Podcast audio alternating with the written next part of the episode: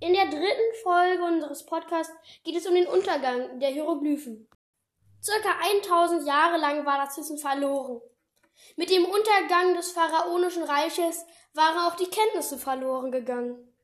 Vermutlich ging das alte Ägypten unter, als Kleopatra sich den Römern unterwarf, nachdem ein Jahrzehnt wiederholt Niedrigwasser, Hungersnöten, Seuchen, Inflation, Korruption und Landflucht erlebt hatte. Auch zwei Vulkanausbrüche sind ein Grund, warum es zu diesen Mängeln kam. Kurze Zeit war Alexander der Große an der Macht, aber mit Kleopatra wurde Ägypten wieder ein Land für sich. Das war's auch schon wieder mit dieser Folge und viel Spaß in der nächsten.